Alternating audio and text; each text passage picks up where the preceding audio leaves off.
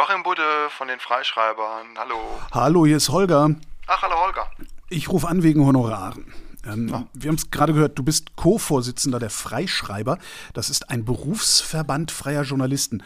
Äh, ist das wie eine Gewerkschaft? Das ist ähnlich wie eine Gewerkschaft. Wir sind keine Gewerkschaft, aber wir setzen uns halt für die Interessen freier Journalistinnen und Journalisten ein.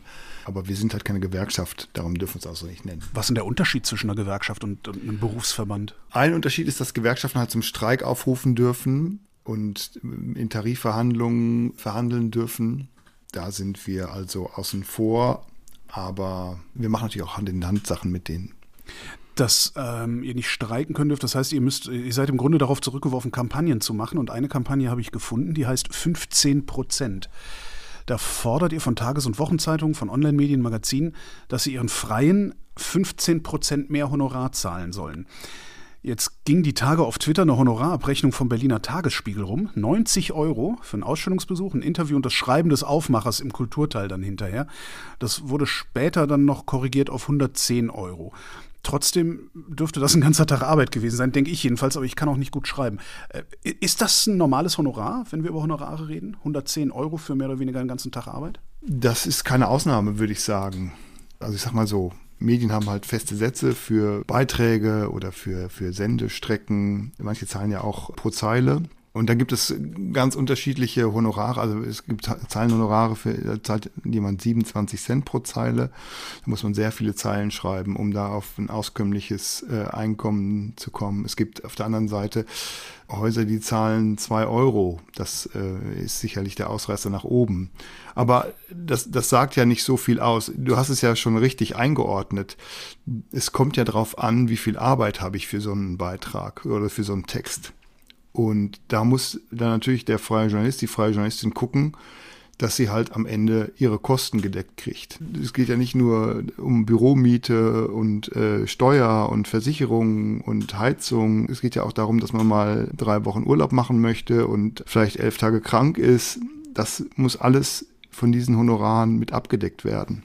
Das wissen noch nicht mal alle Freien, aber das wissen die allerwenigsten Leute in den Redaktionen auch nicht das ist nicht vergleichbar mit dem, was man als Arbeitnehmer im Monat aufs Konto überwiesen kriegt. Das, das, sieht man dann auch immer wieder in so Diskussionen in den sozialen Medien, dass dann steht, na, das ist ja gerade mal Mindestlohn, wo ich dann auch immer denke, nee, ist es halt nicht. Weil ja. Mindestlohn ist auf Steuerkarte, da ist Krankensozialversicherung dann schon dabei. Äh, und, ja. und, das muss ich nicht selber tragen. Ich, so, so, ich, ich, kannte bisher immer nur die Geschichten auch aus eigener Anschauung. Ich habe auch mal für die geschrieben, vor vielen, vielen Jahren, dass die Taz in Berlin so unfassbar schlecht zahlen würde. Aber das hat für mich immer so zu deren Folklore gehört. Das macht es nicht unbedingt besser, aber war trotzdem so dieser eine, ja, mehr oder minder Negativleuchtung. Jeder, der sich mit denen eingelassen hat, wusste, was ihm passiert und sowas. Äh, wie, wie hat sich das denn entwickelt? War das schon immer so schlimm? Und die Taz war bloß sichtbar oder sind alle jetzt schlimm geworden? der Taz würde ich zugute halten, dass sie halt ein ganz besonderes Geschäftsmodell hat, dass sie ein ganz besonderes Medium ist und dass sie vor allem auch ihren Leuten sagt, passt auf, wenn ihr für uns arbeitet, kriegt ihr halt wenig Geld, damit müsst ihr leben. Bei anderen Medien ist es so, also es gibt ja sowas wie einen Tarifvertrag, auch für freie Journalistinnen und Journalisten, auch bei, bei Verlagen und so. Aber mein Eindruck ist, dass das seit Jahren Makulatur ist. Ich habe ja früher auch mal äh, Lokaljournalismus gemacht in Studentenzeiten. Und da haben sich die wenigsten Häuser dran gehalten. Das wird einfach, also die meisten diktieren halt den Satz und kommen dann auch bei den meisten Freien damit durch. Das Schlimme ist halt, dass diese Sätze auch seit vielen Jahren dann eben gleich geblieben sind. Ich habe neulich mit einem Kollegen gesprochen, der für ein Magazin schreibt und der sagte, er hätte seit 20 Jahren würde er für das gleiche Honorar schreiben. Wenn man sich mal überlegt, in der gleichen Zeit, in diesen 20 Jahren, ist die Inflation summa summarum 34 Prozent gewesen. Das heißt, der muss jetzt ein Drittel mehr arbeiten, um das gleiche rauszukriegen. Die gleiche Kaufkraft.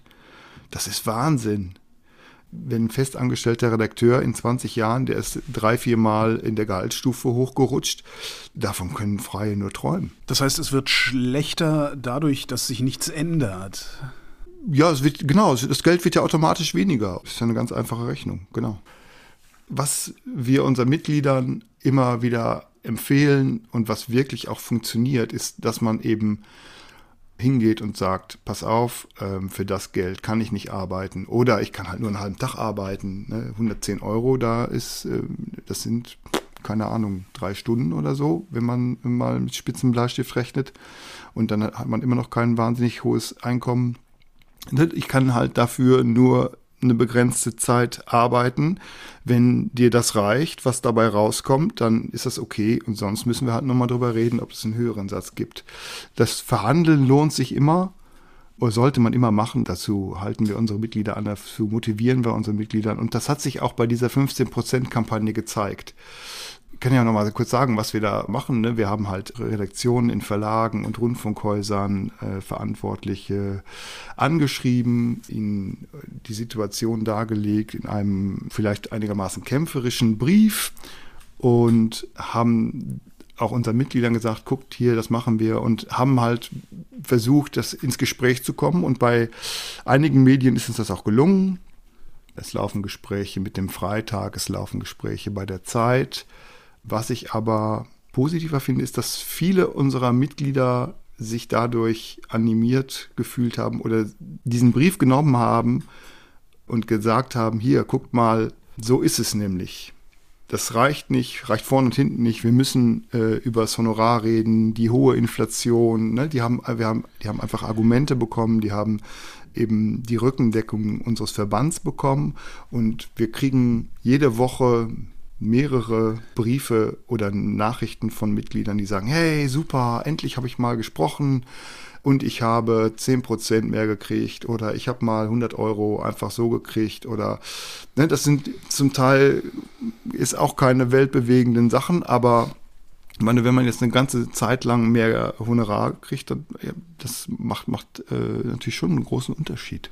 Von Freischreiber regen wir halt unsere Kolleginnen und Kollegen auch an, unsere Mitglieder, dass sie eben hin zu einem unternehmerischen Journalismus denken, dass sie, denn was die, was die Verbände können, das können wir im Prinzip auch. Ne? Wir können ja auch direkt übers Internet unsere Leserinnen und Leser ansprechen. Und da gibt es ja auch tolle Projekte wie Riff Reporter, wie äh, Übermedien natürlich, wie MadWatch, die eben Qualitätsjournalismus, gut recherchierten Journalismus bieten, direkt vom Erzeuger für den Verbraucher sozusagen und die ganz dringend Abonnentinnen und Abonnenten brauchen. Dieser unternehmerische Journalismus wird wichtiger.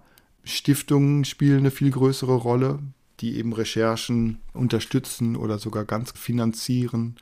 Andere fördern äh, innovative Medienprodukte. Aber das kann eigentlich nicht die Lösung sein, dass Stiftungen oder so, sowas, äh, sowas bezahlen.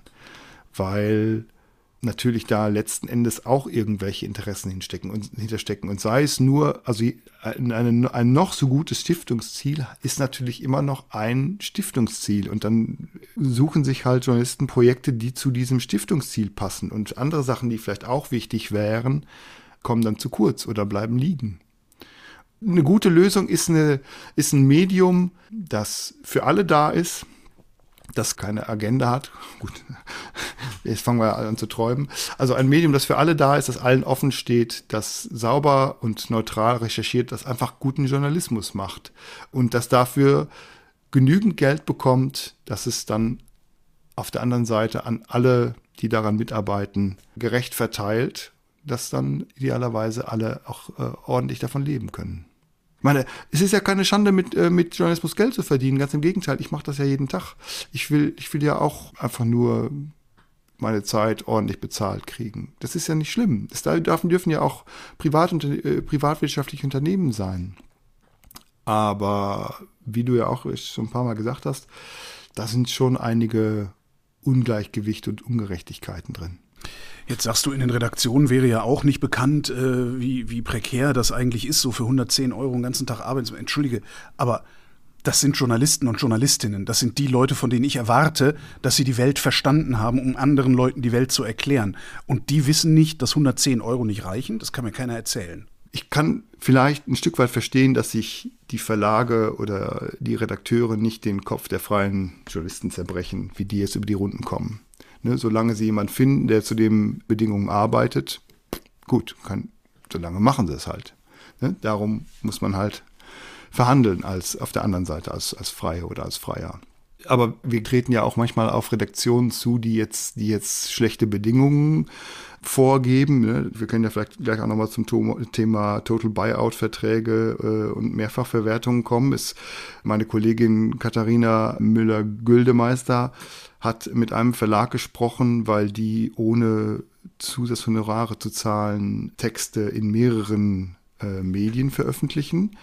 Und die haben ihr dann gesagt, wörtlich, es ist nicht unsere Aufgabe, dass freie Mitarbeiter von den Honoraren leben können. Bitte? Ja, da stellen sich mir doch sehr viele Fragen, muss ich sagen. Ne, ich, meine, meiner Einschätzung nach graben die sich ja ein Stück weit selber das Wasser ab, weil auf der, die, die sind ja darauf angewiesen, dass sie gut recherchierte, gut geschriebene, professionell abgelieferte Beiträge, Texte, was auch immer bekommen. Sonst ist halt die Frage, wer kann sich das leisten? für diese Bedingungen zu arbeiten. Sollen das dann, ohne irgendwem zu nahe treten zu wollen, sollen das dann Rentnerinnen und Rentner machen oder sollen das Schülerinnen und Schüler machen oder sollen das Profis machen, die gelernt haben zu recherchieren, die wissen, worüber sie schreiben, die schon seit Jahren zu einem Thema recherchieren und arbeiten. Da müssen sich die Verlage diese Fragen stellen. Der Journalismus, was ist für Leute mit, mit großem Idealismus? Ich meine, ich kenne viele Freie, die gut von ihrer Arbeit leben können, die halt ein Geschäftsmodell gefunden haben, bei dem das passt. Aber wenn man sich da mit einem Festangestellten oder einer Festangestellten vergleicht, dann äh, ist das sicherlich schwieriger. Die haben auch ihre Probleme. Das ist ja eine ganz andere Geschichte. Es ist aber auf der anderen Seite auch so, dass eben ich in den letzten Jahren viele Kolleginnen und Kollegen gesehen habe, richtig gute Leute, die auch nicht so schlecht verdient haben, die gesagt haben, also ist ja was, ich kann mir das nicht mehr leisten. Ich gehe weg aus dem Journalismus. Genau, dann kommt die PR und macht ein besseres Angebot. Zum Beispiel. Ist das den Zeitungen egal? Also, wir haben ja jetzt angefangen mit Gesprächen. Wir haben von vielen Häusern auf unseren Brief als einzige Reaktion bekommen, dass sie unsere E-Mail-Adresse geblockt haben. Also da ist jetzt auch nicht überall uneingeschränktes Interesse zum Reden da. Wo wir uns getroffen haben, wo wir gesprochen haben, sind wir auf offene Ohren gestoßen. Ähm, was dann daraus letztlich unterm Strich rauskommt, das müssen wir dann nochmal sehen. Aber es stimmt, es ist schon so, dass, dass die das auch wissen und dass den guten Häusern sind ja ihre Freien auch nicht egal. Und äh, mein Kollege Jan Schwenkenbecher, er hat in unserer freien Bibel, was so ein bisschen die Anleitung für den freien Journalismus ist, die wir gerade Anfang letzten Jahres neu rausgebracht haben, hat er aufgeschrieben, dass man sich halt angucken muss, was man für Kunden hat. Ne? Es gibt äh, Leute, die zahlen richtig gut, das sind so die Cash Cows. Es gibt Leute, die macht das richtig Spaß. Ne? Das ist dann ja auch, ähm, auch eine Art von, von Lohn. Oder es gibt Häuser, da gibt es richtig Reputation. Ne? Wenn man da drin war, dann findet man vielleicht woanders auch leichter Aufträge. Und da muss man halt so ein bisschen gucken, dass die Mischung stimmt. Ne? Mindestens eins von denen sollte richtig gut sein. Sonst kann, sollte man es lieber lassen. Ne? Sonst hat man so einen räudigen Marabu, wie er das nennt. Und den sollte man ähm, dann lieber links liegen lassen. Was du da beschreibst, also Arbeit für Idealisten, das ist doch auch nur ein anderer Begriff für Ausbeutung. Würdest du sagen, die Zeitungen beuten ihre Freien aus? Naja, äh, wenn man für einen Aufmacher in der Kultur 110 Euro kriegt, dann würde ich das schon aus, als Ausbeutung bezeichnen. Man, man muss natürlich ein bisschen im Hinterkopf behalten, dass ja die Freien solche Recherchen idealerweise nicht nur einmal benutzen sondern mehrmals. Das heißt, die gehen einen Abend dann dahin, machen Interviews mit Expertinnen und Experten oder gehen auf Reportage, verarbeiten das zu einem schönen Text und benutzen aber dieselbe Recherche dann nochmal in einem anderen Medium für einen anderen Text oder für einen ganz ähnlichen Text ne, und kriegen dann halt für viel weniger Aufwand nochmal ein Honorar. Und dann müssen sie halt gucken, ob es dann passt am Ende. Ähm, das ist bei so einem aktuellen Termin äh, in der Kultur sicherlich viel schwieriger als bei einer schönen Reisereportage oder bei einem Besuch bei einem ganz exklusiven Wissenschaftler oder so. Also da haben schon auch die Freien auch noch ein bisschen Gestaltungsmöglichkeiten, aber 110 Euro ist wenig. Also und vor allen Dingen, das mag ja sein, dass ich als Freier dann noch Gestaltungsmöglichkeiten habe und eventuell dieses eine Interview noch woanders hin verkaufen kann. Aber letztendlich sagt der Tagesspiegel trotzdem nichts anderes als, ja, Freundchen, mehr als 110 Euro ist deine Arbeit nicht wert. Ja, ja, und das ist natürlich auch ein Zeichen der Wertschätzung. Ne? Ich meine, Wertschätzung funktioniert in so einem Verhältnis äh, ja nur übers Finanzielle. Machen wir uns nichts vor. Und da muss man dann schon manchmal auch schlucken. Du hast eben gesagt, äh, Journalismus ist dann am Ende, wenn wir Pech haben, ist das nur noch was für, für Idealisten, also Journalismus als Hobby sozusagen. Ähm, der Branche laufen die Profis weg, sagst du. Komm, kommt denn noch genügend Nachwuchs? Also es ist ja, Journalismus ist ja ein toller Beruf. Das ähm, ist ja ich meine, sonst gäbe es wirklich keinen Nachwuchs mehr. Ne? Man äh, bekommt tolle Einblicke, man spricht mit interessanten Menschen. Ich mache Wissenschaftsjournalismus, was mir für tolle Wissenschaftlerinnen und Wissenschaftler meine dummen Fragen beantworten, was ich jeden Tag auch persönlich lerne und, und dann eben in schöne Beiträge verarbeiten kann. Das macht schon großen Spaß die meiste Zeit. Ich glaube auch, dass der Drang in dem Beruf oder, oder dass, dass der Nachwuchs schon auch immer noch großes Interesse hat. Im Detail bin ich da allerdings überfragt. Also es ist schon immer noch ein attraktiver Beruf. Man muss aber wirklich vorher, Stichwort Augen auf bei der Berufswahl, vorher auch bewusst sein, dass Reichwerden im Journalismus äh, schwieriger ist als in anderen Berufen. Wenn du mal auf die also auf die Verlage guckst, auf die Zeitung, warum greifen die überhaupt auf Freie zurück? Die haben doch eigentlich auch genug Leute angestellt.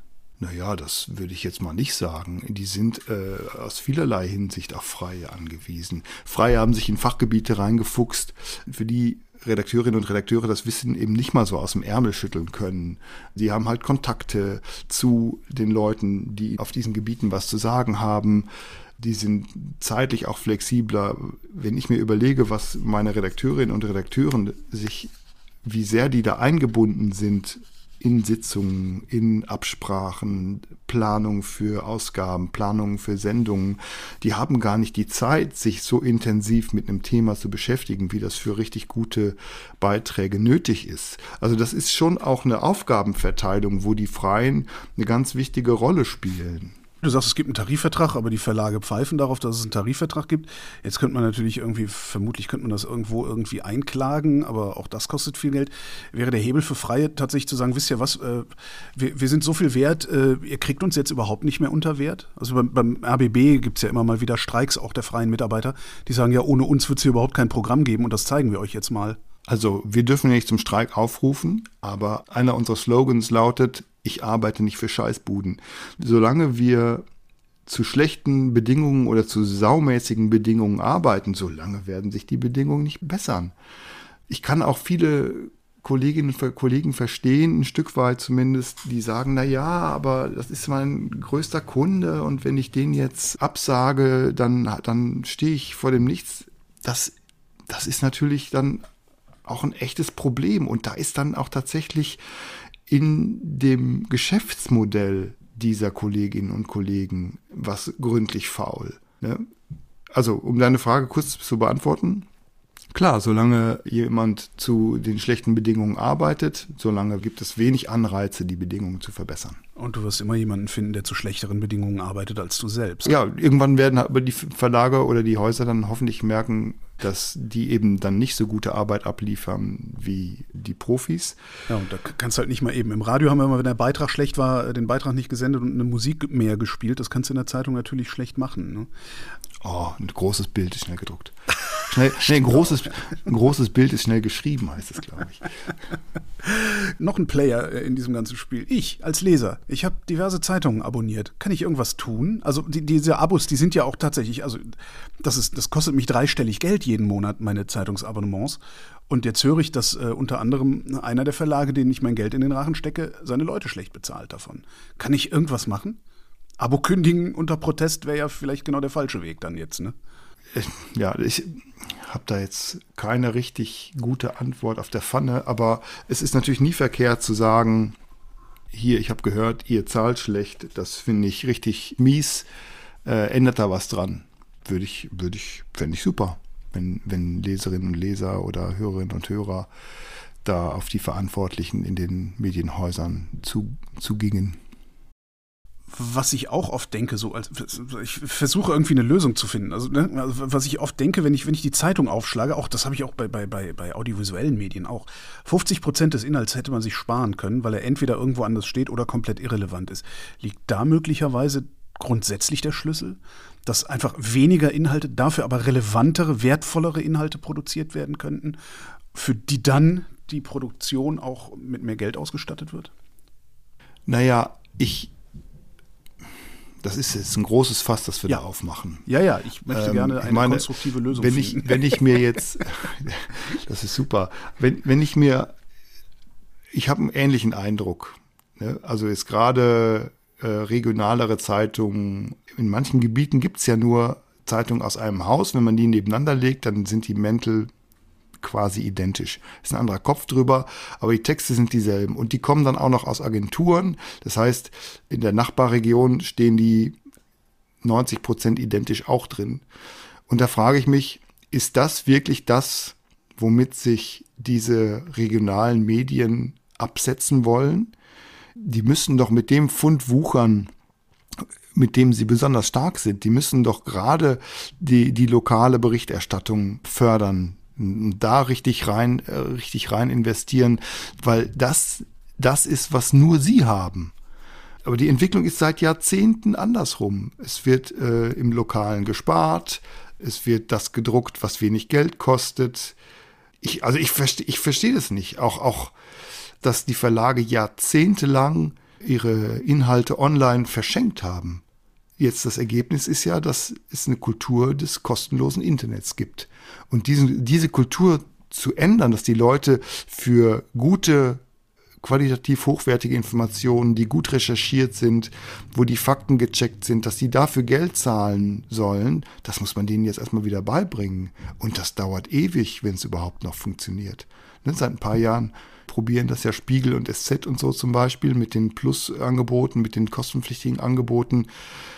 Aber das sind Entscheidungen, die sind vor langer Zeit gefallen. Und ich behaupte mal, ohne jetzt, ich meine, nachher ist man immer schlauer, aber so ganz verwunderlich ist diese Entwicklung ja jetzt nicht. Ne? Wenn ich Sachen verschenke, dass dann nachher die Leute da kein Geld für zahlen wollen. Also hätte man sich auch vor, hätte man auch vorher drauf kommen können, meiner Ansicht nach. Wobei es bei der Taz funktioniert. Ja, aber das ist auch wieder die Sonderrolle der Taz. Und die Taz sagt doch nicht, hier, du musst bezahlen, sondern, pass auf, wir machen gute Arbeit. Wir freuen uns, wenn du, wenn du was bezahlst. Die Taz hat ja auch drei verschiedene Abopreise. Ein äh, leider, leider Abo, einen Normalpreis und einen Soli-Preis. Und da kommen die auch irgendwie mit hin. Ne? Du hast vorhin von PR gesprochen.